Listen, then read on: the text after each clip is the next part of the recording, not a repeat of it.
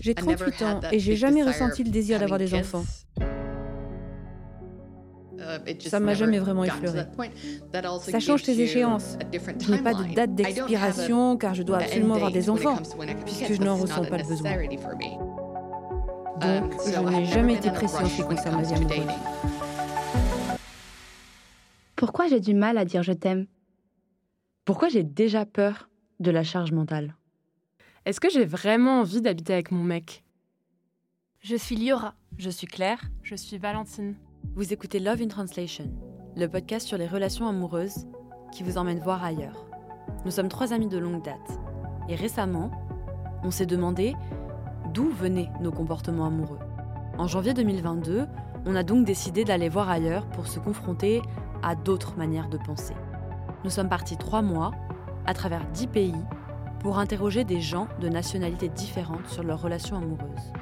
Suivez-nous à travers 12 épisodes pour déconstruire les biais culturels, religieux ou familiaux qui influencent nos amours. Nous avons élaboré ce podcast avec l'application de rencontre Feels, car on se reconnaît dans leur volonté de déconstruire les codes de la rencontre. Marre des swipes à n'en plus finir, marre de l'impression d'être au supermarché. Avec Feels, vos interactions seront aussi spontanées et aussi simples que sur les réseaux. Bonne écoute Hello, c'est à nouveau moi, Liora. Aujourd'hui, je vais vous parler de la vie et du quotidien du couple.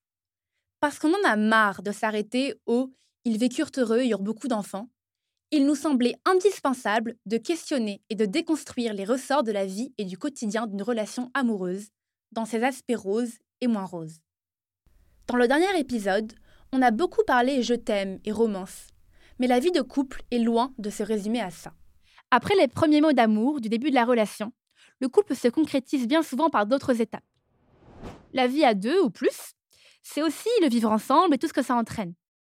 Une des étapes clés d'un couple est bien souvent l'emménagement. Dans bon nombre de pays, impossible de vivre avec son partenaire avant le mariage. C'est ce que nous a expliqué Nandra, une trentenaire indonésienne que nous avons rencontrée à Tallinn, en Estonie.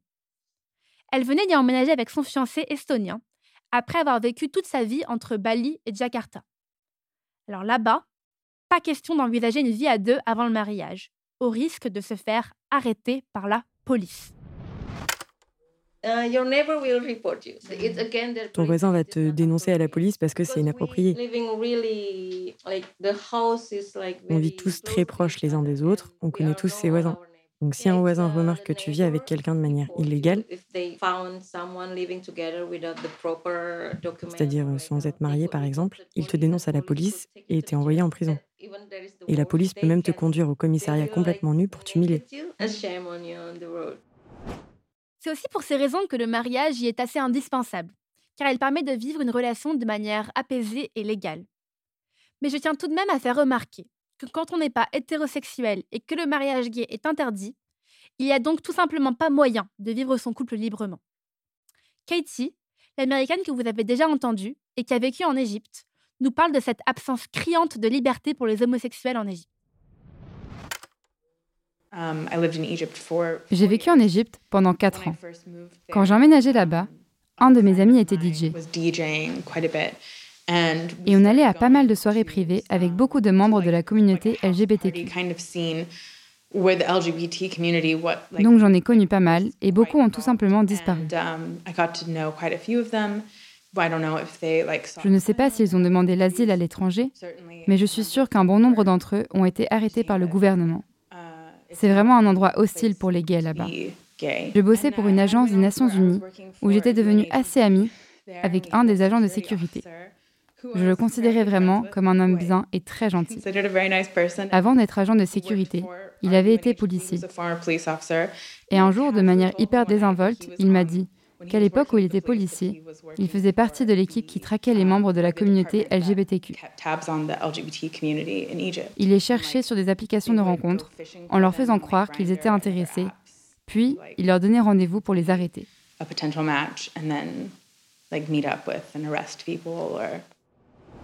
Donc en Égypte, un organe de la police est dédié à la traque des homosexuels. Et vivre une relation avec une personne du même sexe représente donc un réel danger. Mais quand cela est possible et qu'on emménage ensemble, avant ou après le mariage, on est confronté à tout un tas de mécanismes souvent compliqués à gérer. Car le couple est à l'image de la société. Et certains rapports de domination qui s'exercent à grande échelle y sont relayés. Je me souviens d'une phrase qui m'avait marquée dans le dernier ouvrage de Mona Chollet Réinventer l'amour. Elle y relevait que les relations hétérosexuelles ont ceci de particulier qu'elles sont les seules relations de domination sociale où le dominant et le dominé sont supposés s'aimer, avec celles d'entre parents et enfants peut-être. Et ça, ça a vraiment des répercussions à tous les niveaux. Car souvent l'homme et la femme ont encore des rôles bien délimités, même si les choses changent. J'en ai discuté avec Myriam, qui était ma prof de Darija, le dialecte marocain, lors de mon trimestre d'études au Maroc. Myriam est donc marocaine, et elle a 43 ans. Elle m'a notamment parlé de la répartition des tâches ménagères dans son mariage.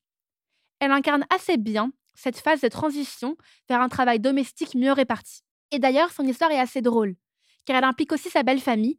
elle nous montre que ça reste souvent important, malgré les progrès sociétaux, de rester un homme, un vrai, aux yeux des autres au Maroc. Mon mari, par exemple, elle met toujours. Et, comme ma, ma, grand-mère, euh, ma belle-mère est là, chez moi, lui, euh, elle fait rien. Un jour, je lui ai dit, allez, vas-y, euh, fais la vaisselle. Sa maman, elle était là. Non, non, chouma, c'est le chouma parce que ma mère est là. Il n'a pas le chouma. Tu fais ça, il faut faire ça. Euh, parce que sa mère, elle n'arrive pas à croire que son fils, elle va faire le, ménage avec sa femme. Parce que le ménage, c'est pour les femmes, pas pour les garçons. C'est faire de la vaisselle, c'est pour les femmes. Euh, parce que son mari sort souvent, elle fait qu'est-ce qu'il veut et elle, elle reste chez elle, elle fait tout. C'est pour ça, ça dépend des, gens, ça, ça, dépend des générations, euh, ça dépend qui es-tu.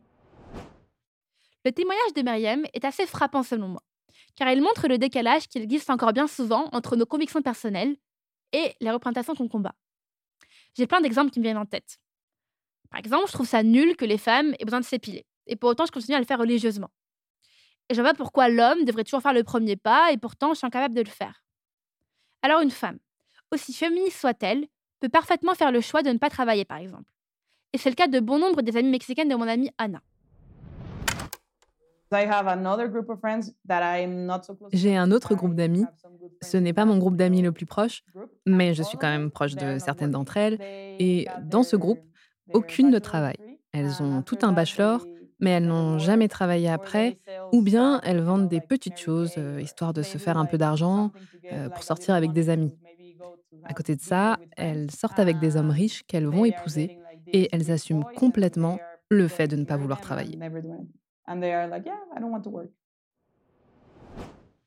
Dans ce milieu éduqué où les femmes ont la possibilité de travailler, elles font le choix de rester à la maison. Pourquoi pas?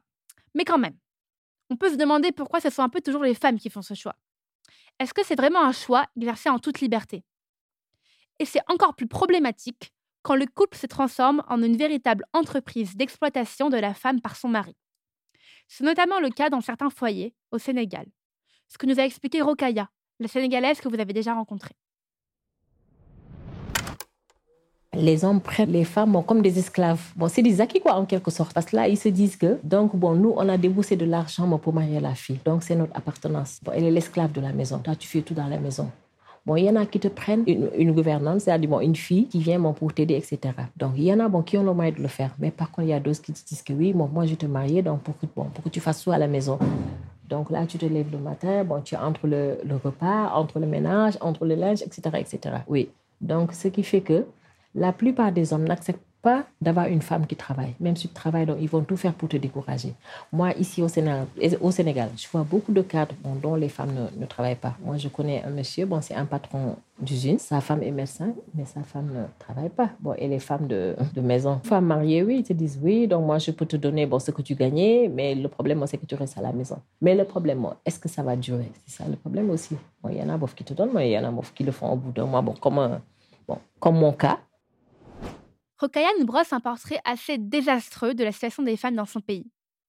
Mais je tiens à préciser que pas besoin d'aller au Sénégal pour être confronté à ce genre de mode de pensée.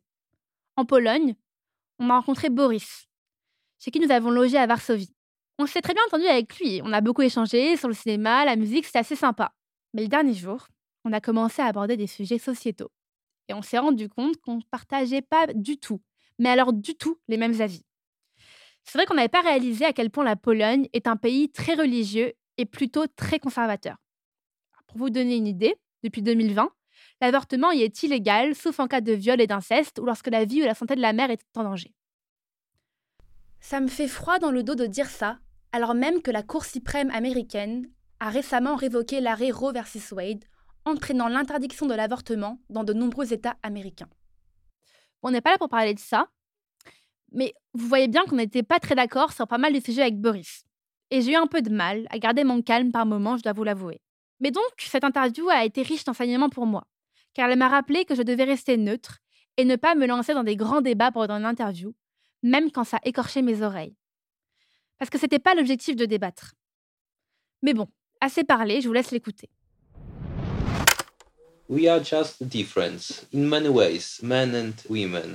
Les hommes et les femmes sont juste différents à plein de niveaux. Et on a des rôles assez différents au sein de la société, de la famille, de l'État. Évidemment, ça ne signifie pas que les femmes ne devraient pas travailler pour l'État ou pour le gouvernement, mais c'est juste généralement accepté qu'on est différent. Je pense que statistiquement, les hommes sont plus grands et plus forts. Statistiquement, j'entends. Statistically je pense que les femmes sont statistiquement plus sensibles, par exemple, et en raison de ces différences, on devrait jouer des rôles différents dans la société. par exemple, statistiquement, je dirais que les femmes sont bien plus douées avec les enfants, et c'est important de réfléchir en termes de statistiques à l'échelle du pays.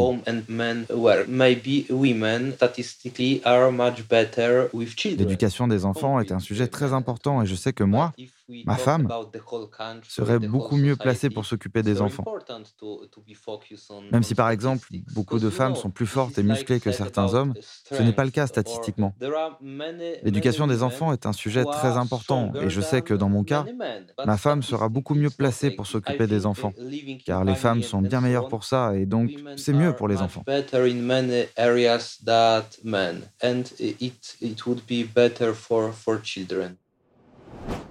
Donc si je résume, les femmes sont plus aptes à s'occuper des enfants, car statistiquement, c'est elles qui le font le plus. Et les hommes sont mieux placés pour travailler, car ils sont encore plus forts. Parce que c'est vrai qu'il en faut des muscles pour s'asseoir à son bureau toute la journée. Mais bon, restons objectifs. Mais on a aussi eu des témoignages plus encourageants, comme celui d'Anton, un Danois qui nous a décrit le couple de sa sœur. Dans le couple de sa sœur, les choses sont inversées par rapport aux normes traditionnelles. C'est son beau-frère qui s'occupe des enfants et reste à la maison, tandis que sa sœur travaille et assure un revenu au foyer.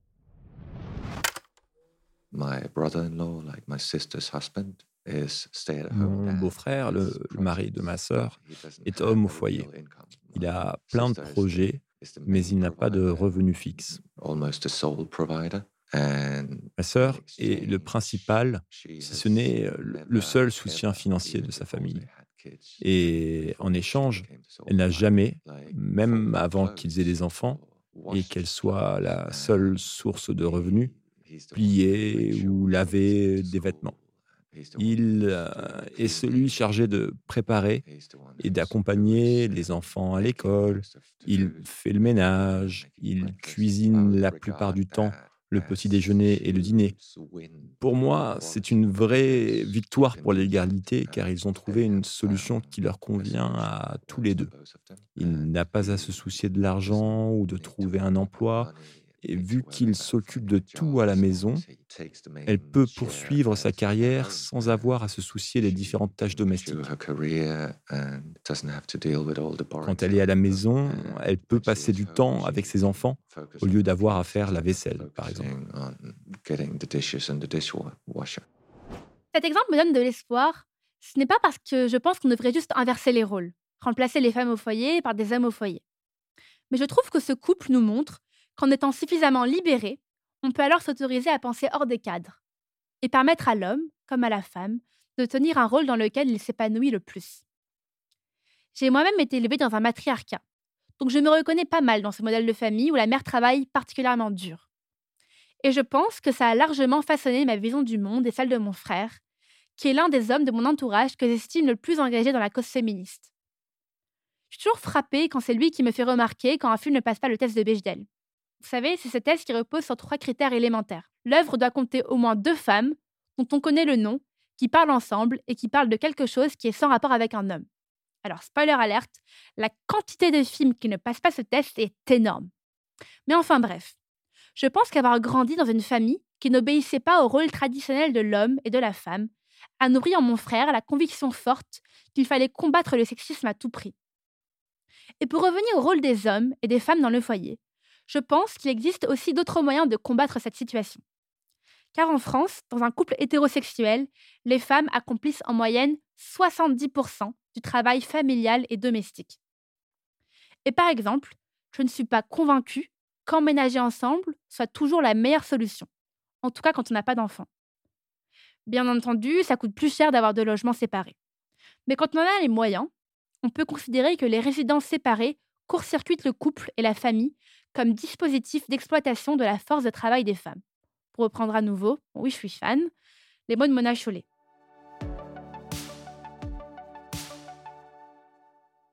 Car le vrai problème dans cette asymétrie qui peut exister entre les hommes et les femmes, c'est quand elle est institutionnalisée et subie au point que les femmes n'aient plus la possibilité de travailler. Alors, elle crée une véritable asymétrie dans le couple. Et cette asymétrie se concrétise souvent par une dépendance financière. Or, qui dit dépendance dit rapport de domination, où la femme dispose souvent de moins de pouvoir et finit donc par être plus propice à tolérer des comportements inacceptables. Pour moi, l'exemple ultime des effets néfastes de cette dépendance, c'est peut-être les violences conjugales. Khadija, la militante féministe pakistanaise, nous a parfaitement décrit ces mécanismes vicieux qui opèrent dans son pays. Là-bas, les femmes sont souvent complètement dépendantes de leur mari et ne peuvent pas se permettre de divorcer, même en cas de violence. Il en résulte alors une normalisation des violences conjugales qui sont vécues comme un phénomène courant et toléré. Si tu appelles la police, les policiers tenteront de te convaincre de pardonner ton mari en te disant Oh, il était sûrement juste un peu énervé. C'est que très récemment que les crimes d'honneur sont devenus illégaux au Pakistan. Avant, il y avait une clause qui disait que si la famille de la femme pardonnait le tueur, alors il n'y avait aucune poursuite judiciaire. Mais maintenant, même si la famille pardonne, l'État ne pardonne pas et est en cours des poursuites judiciaires. Il y avait même une clause dans laquelle si l'homme pouvait prouver qu'il était tellement en colère qu'il a perdu le contrôle, alors c'était OK pour lui de tuer une femme. C'était littéralement dans la loi. Mais grâce à des avocates et des activistes féministes incroyables, les hommes ne peuvent plus dire Oh, elle m'a rendu tellement fou que je l'ai tué. Ça me rendait folle. Pour les gens, c'était acceptable de penser comme ça. Ça vient des lois coloniales, je crois. Dans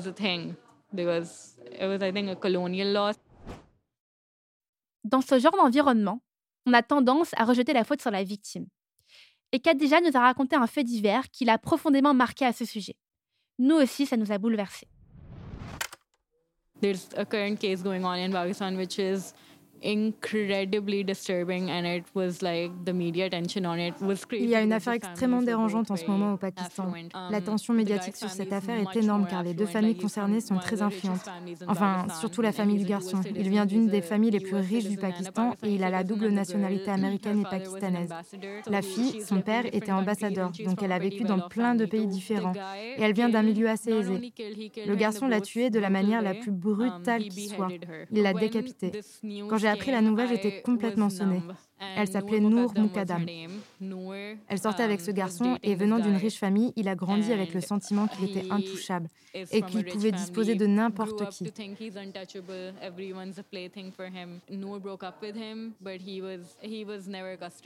Nour a rompu avec lui, mais il l'a très mal pris et il a commencé à l'harceler. Il l'a forcé à venir chez lui et il l'a violée et puis il l'a tuée. Elle a failli s'échapper à deux reprises, mais ses gardes et son chauffeur l'ont vu tenter de s'échapper sans lui venir en aide.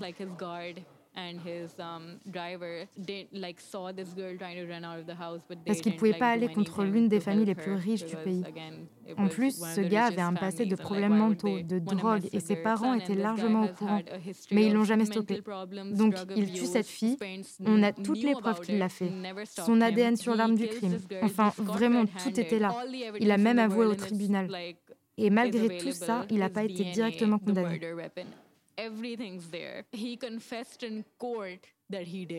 Le procès est encore en cours et les médias ont trouvé le moyen de mettre la um, faute sur Nour.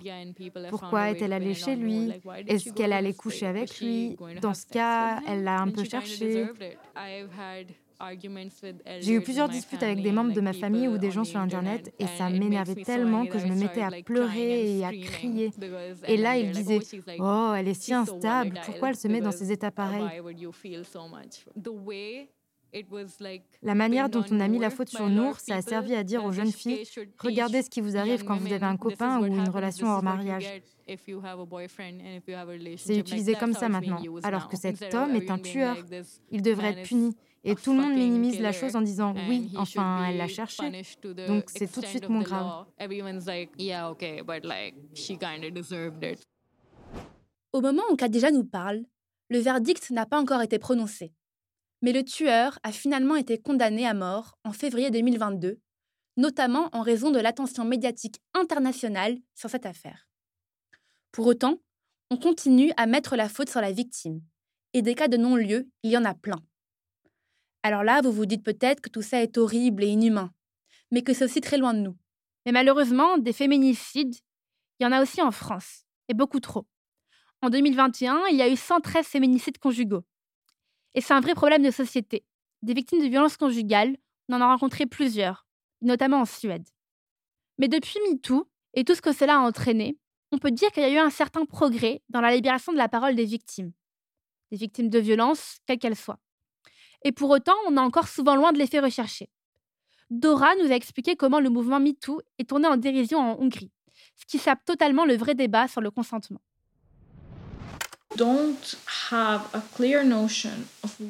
Si tu n'as pas une idée claire de ce qu'est le consentement et que tu crois que la question du consentement se pose uniquement quand on attaque et qu'on viole quelqu'un dans la rue, alors tu es très très loin de la réalité du problème.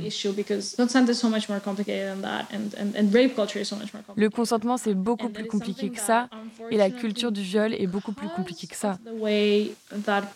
Mais malheureusement, à cause de la politique actuelle, on se moque de tout ce qui vient du libéralisme occidental en le ridiculisant à la moindre occasion.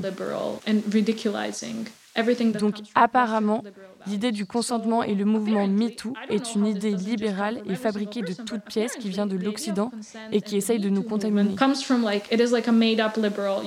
Je pense qu'il y a un réel danger à penser comme ça parce qu'on transforme un problème très sérieux en blague.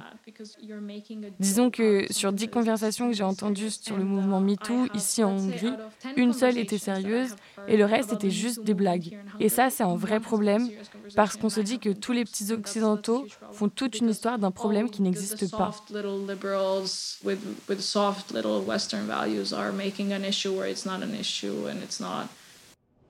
Alors tout ça, moi, ça m'a un peu envie de pleurer. Et on s'est dit que c'était dommage de finir sur ça, même si c'est une réalité qu'on ne peut pas ignorer et qu'on se doit de déconstruire. Donc on a voulu terminer sur une question plus positive et symbole d'espoir. L'autre étape incontournable de la vie d'un couple, vous l'aurez deviné, ce sont les enfants.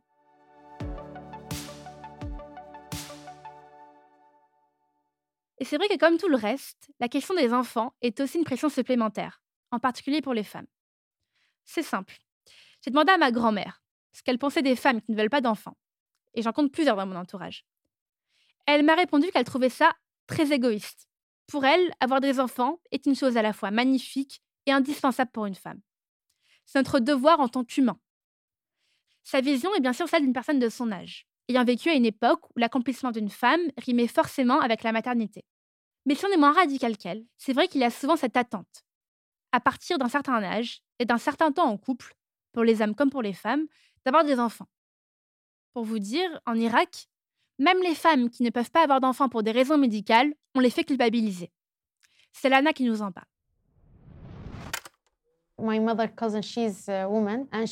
La cousine de ma mère est mariée depuis 10 ans et elle ne peut pas avoir d'enfants pour des raisons médicales. Et malgré ça, on la fait se sentir coupable, comme si elle valait moins que les autres femmes parce qu'elle n'a pas d'enfants. C'est comme si elle n'était pas une vraie femme tant qu'elle n'avait pas d'enfants, alors même qu'elle ne peut pas en avoir. Alors c'est presque cocasse de voir à quel point ces injonctions peuvent aller loin et virer à l'absurde. Et ce qu'on a remarqué, c'est que ces injonctions sur la maternité peuvent s'exercer dans les deux sens. Au Danemark, Sophia et Karl nous ont décrit un phénomène inverse. Là-bas, c'est mal vu de vouloir des enfants avant d'avoir pleinement profité de sa jeunesse. Alors moi, je suis d'avis que s'extraire d'une injonction pour la remplacer par une autre, c'est jamais la solution. Mais il est difficile de s'extraire du regard des autres et de ne pas se plier à ces normes, même quand on est convaincu qu'elles ne nous conviennent pas. Amanda sait qu'elle ne veut pas d'enfant. Et depuis qu'elle en est convaincue, elle a un rapport beaucoup plus apaisé à sa vie amoureuse. Elle n'est plus soumise à une date d'expiration et n'a plus à se mettre à l'heure de son horloge biologique. Dans les faits, rien n'a changé pour elle, si ce n'est qu'elle vit de manière plus légère et donc plus heureuse. J'ai 38 ans et j'ai jamais ressenti le désir d'avoir des enfants. Ça m'a jamais vraiment effleuré. Ça change tes échéances. Je n'ai pas de date d'expiration car je dois absolument avoir des enfants, puisque je n'en ressens pas le besoin. Donc, je n'ai jamais été pressée en ce qui concerne ma vie amoureuse. Amanda nous montre qu'il est possible de se libérer de certaines injonctions qu'on s'impose. Et cet état d'esprit résume assez bien ce que j'ai voulu vous montrer dans cet épisode et dans ce podcast. La vie de couple est pétrie de biais socio-culturels et la frontière entre le public et l'intime est souvent très mince. Reprendre possession de sa vie de couple, c'est donc aussi apprendre à faire ses propres choix et à ne pas vivre en suivant un script déjà écrit.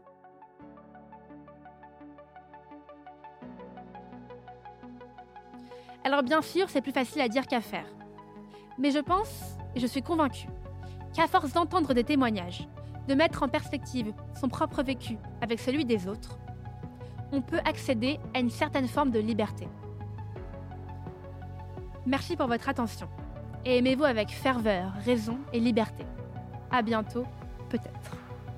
On remercie infiniment Phils d'avoir rendu ce podcast possible. C'est un vrai plaisir de travailler avec une application de rencontre qui se soucie réellement du bien-être de ses utilisateurs et de l'inclusivité. On se retrouve sur l'app